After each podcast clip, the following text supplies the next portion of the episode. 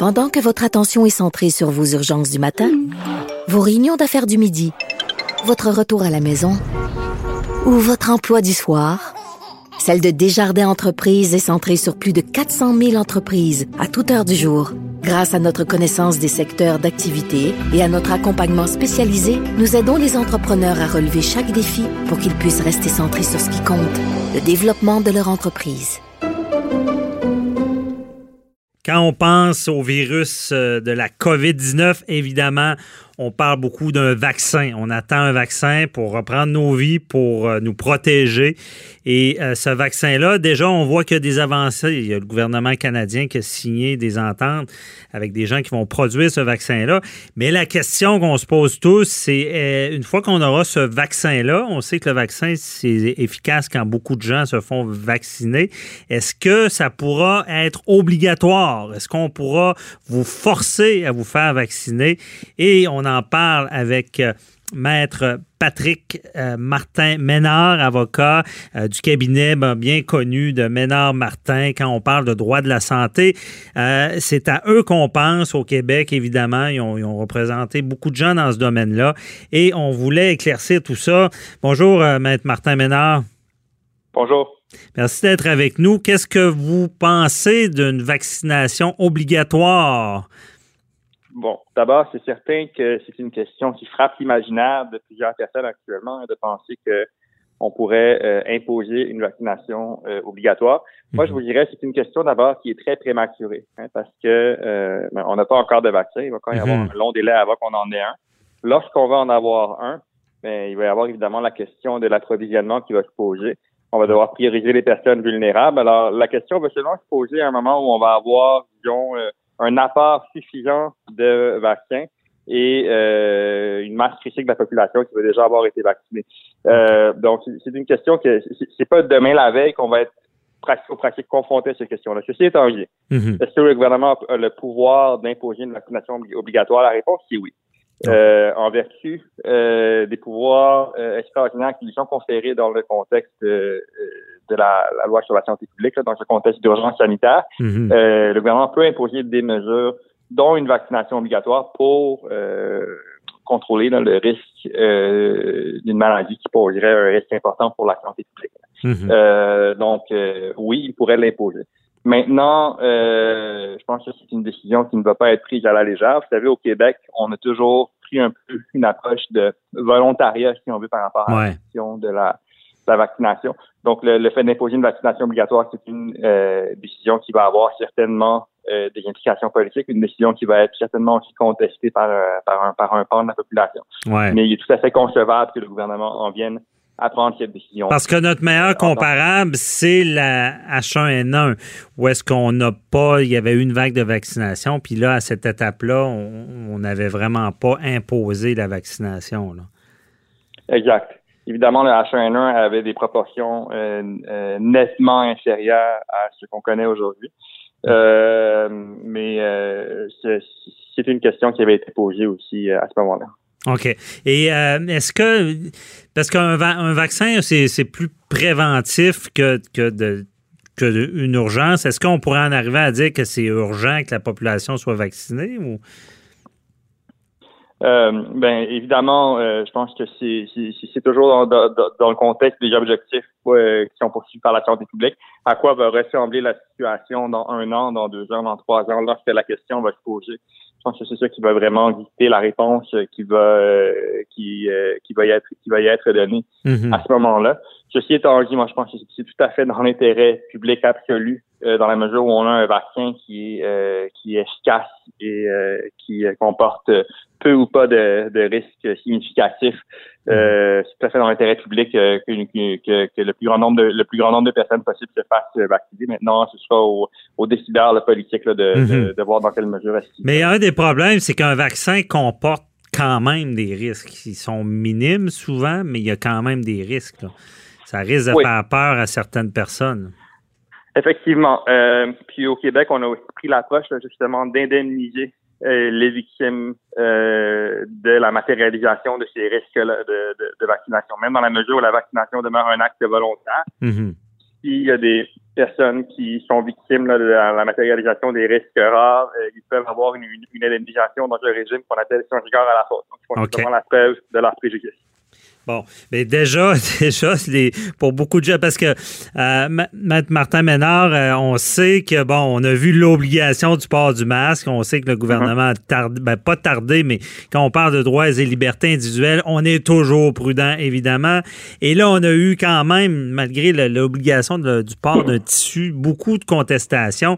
Comment vous voyez ça? Parce que vous, vous, défendez des, il y, a, toutes des règles assez strictes du droit à la sécurité, à la vie, des soins, c'est tellement sévère. Comment vous voyez ça, justement, là, euh, de, devoir vacciner, puis c'est quand même beaucoup plus intrusif que euh, porter le masque. Il y aura beaucoup de contestations, là, si ça arrive.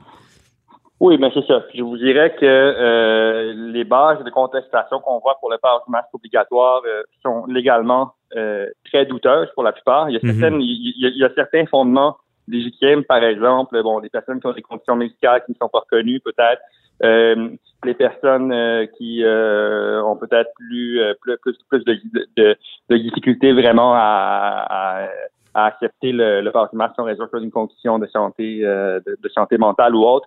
Évidemment, il y a plusieurs considérations qui peuvent rentrer en ligne de compte. C'est clair qu'un vaccin est beaucoup plus intrusif.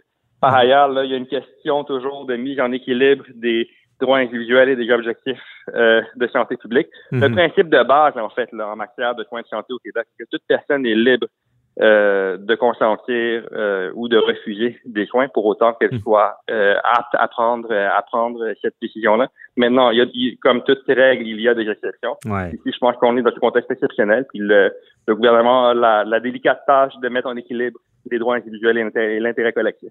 Ben c'est, on comprend bien ça. Puis pour vulgariser tout ça, c'est que bon, on, vous dit vous avez le droit de refuser ou d'avoir un soin. Bon, c'est votre vie, ça vous appartient. Euh, donc on le comprend bien. Vous pouvez refuser ou accepter. Euh, exception faite des mineurs. On a vu tous les cas avec les témoins de Jéhovah, des choses comme ça. Bon, mais quand on parle d'un vaccin, c'est dire ben on doit te soigner parce que si on ne te soigne pas ou prévenir, parce que ça a des conséquences sur d'autres personnes. C'est plus seulement le soin à, notre corps, c'est que si on n'a pas ce vaccin-là, on peut être contagieux. Je pense que c'est cet élément-là qui peut jouer et qui fait peut-être qu'on pourrait obliger. Là. Exactement. Exactement. Puis je vous dirais le parallèle qu'on fait aussi beaucoup, c'est avec euh, bon des mesures d'isolement obligatoires au niveau de la santé publique, par exemple, pour les mhm. personnes qui sont COVID positifs. Puis d'ailleurs, c'est des mesures de longue date. la loi sur la santé publique date du début des années 2000. Ça a été appliquée dans d'autres situations. Par exemple, une personne qui, qui, est porteuse de la tuberculose. Euh, en vertu de la santé publique, on peut, on, peut la en fait, on peut la mettre en isolement obligatoire, donc la priver de liberté euh, pour protéger la santé publique, donc pour, pour euh, protéger la population en général contre le risque de contagion que présente cette personne Donc c'est un petit peu le même parallèle mhm. qui, peut, qui peut être fait à ce niveau-là. Puis le, la loi québécoise, en fait, euh, à l'instar de plusieurs autres juridictions, euh, a, de nombreux outils qui sont à la disposition euh, des autorités de santé publique là, pour justement s'assurer de bien pouvoir protéger la santé publique. Oui, on comprend bien. C'est pas pour rien qu'on a adopté ces lois-là, ne sachant pas exactement ce qui allait arriver. Puis je pense que c'est, c'est dans les premières fois que cette loi-là est si importante, l'état d'urgence sanitaire. Je pense pas qu'on a, vu, on a vu ça au Québec avant. Là à moins que. Non, c'est ça. Bon. Et euh, ça, ça, fait réfléchir, comme tout ce qui se passe ces temps-ci est assez exceptionnel et nouveau pour, pour la c'est sûr qu'on a brimé des droits et libertés comme jamais, je pense, au Québec, mais la raison en était de, de, la fameuse règle les droits des uns s'arrêtent ou ceux des autres commencent. Puis quand on parle de propagation, on comprend pourquoi. Euh, donc, pour ce qui est du gouvernement, on ne croit pas assister à cette, à, cette imposition-là. Mais là, les employeurs, malgré qu'il n'y a pas d'imposition euh, par le gouvernement, pourraient imposer ce vaccin-là à quelqu'un, à leurs travailleurs. Est-ce que ce serait possible? Je vous dirais, les, les contours de ça ne sont pas encore parfaitement définis mhm. au, niveau de, au niveau de la loi. C'est tout à fait concevable que dans certaines situations, un employeur puisse euh, l'imposer euh, à son employé. Il y a une décision, en fait, qui est une décision faisant référence à une euh, décision d'arbitrage. Donc, je vous dirais, mhm. il, y a, il y a un contexte qui est particulier, où essentiellement, une infirmière qui avait refusé un vaccin contre l'influenza qui était vu, euh, en fait, demandé par son employeur de, quitter les, lieux de, du travail, évidemment en raison du risque que ça présentait pour euh, pour euh, les patients et pour les, les autres les employés. Mm-hmm. cette décision, cette décision donc avait été confirmée, mais il y avait des éléments dans la convention collective qui faisaient aussi en sorte que l'employeur pouvait prendre certaines mesures à ce niveau-là.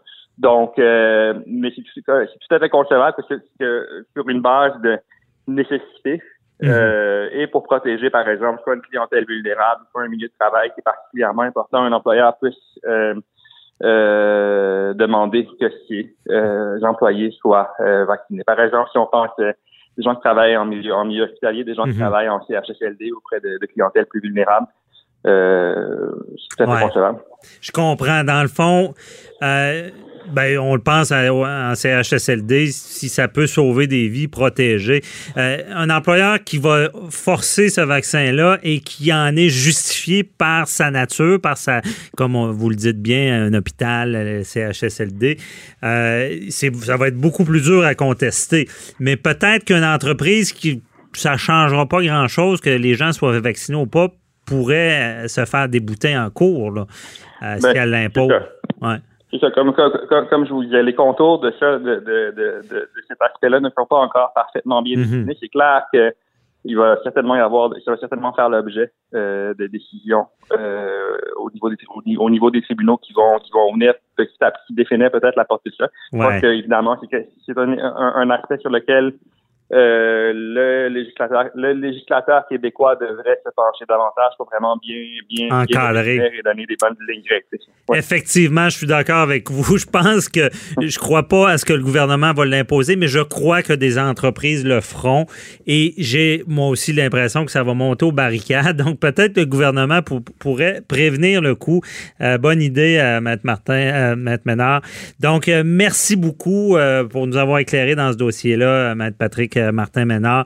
Et euh, on se reparlera euh, de la suite de cette évolution-là. Bonne journée. Ça fait plaisir. Bye bye. Au revoir. C'est déjà tout pour nous aujourd'hui. Ça passe trop vite, mais il y a demain, 11h, avocat à la barre continue et on répondra comme à l'habitude à vos questions, les questions du public que vous pouvez poser au 187 Cube Radio ou sur le Facebook. On se retrouve demain. Bye bye.